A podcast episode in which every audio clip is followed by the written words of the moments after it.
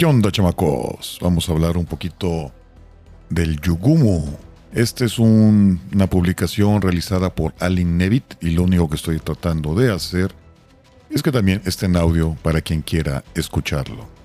Así que en este episodio, que es el primero, vamos a platicar sobre el Yugumo, el destructor japonés. Este destructor japonés, el original, el real, tenía un desplazamiento de 2.077 toneladas. Sus dimensiones eran de 391 pies de largo, 35 de ancho y 12 de calado. Tenía turbinas de engranajes de dos ejes, con un desplazamiento de 52.000 toneladas y una velocidad máxima de 35 nudos. Su radio de acción máximo era de 5.000 millas a 18 nudos. Contaba con 6 torretas de 5 cañones de 50 milímetros, 4 torretas de 25 milímetros y 8 tubos de torpedos de 24 pulgadas.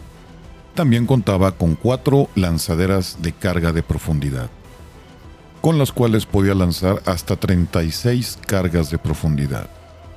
La tripulación para este barco era de 228 hombres. La clase Yugumu representó el último refinamiento del destructor tipo especial. Este fue iniciado a fines de la década de 1920 con el venerable Fubuki.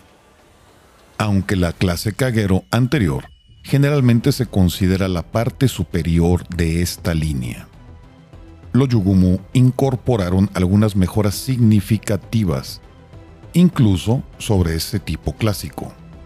En apariencia, los Yugumu eran casi idénticos a los Kagero, pero con un diseño de puente modificado para disminuir la resistencia al viento y mejorar la estabilidad, que les dio una apariencia más aerodinámica y atractiva.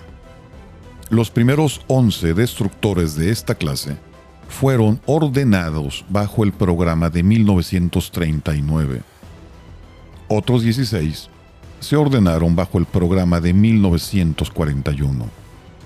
De estos últimos, solo se construyeron 8 y los demás se cancelaron. Durante la Guerra del Pacífico, los barcos de la clase Yugumo sirvieron en las divisiones de destructores la 2, la 10, la 31 y la 32 de la Armada Imperial. En el desempeño de sus funciones, los barcos de la clase Yugumo pagaron el precio completo y los 19 se perdieron durante la guerra. La amenaza cada vez mayor del poder aéreo estadounidense durante esta guerra se reflejó en estas pérdidas.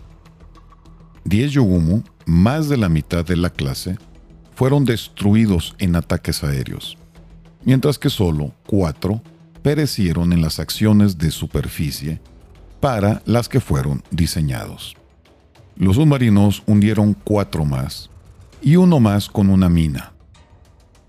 Lo más sorprendente es que al menos 5 Yugumu se perdieron con toda su tripulación lo que subraya tanto la naturaleza implacable en las que lucharon, así como la vulnerabilidad de este diseño de destructor japonés más avanzado.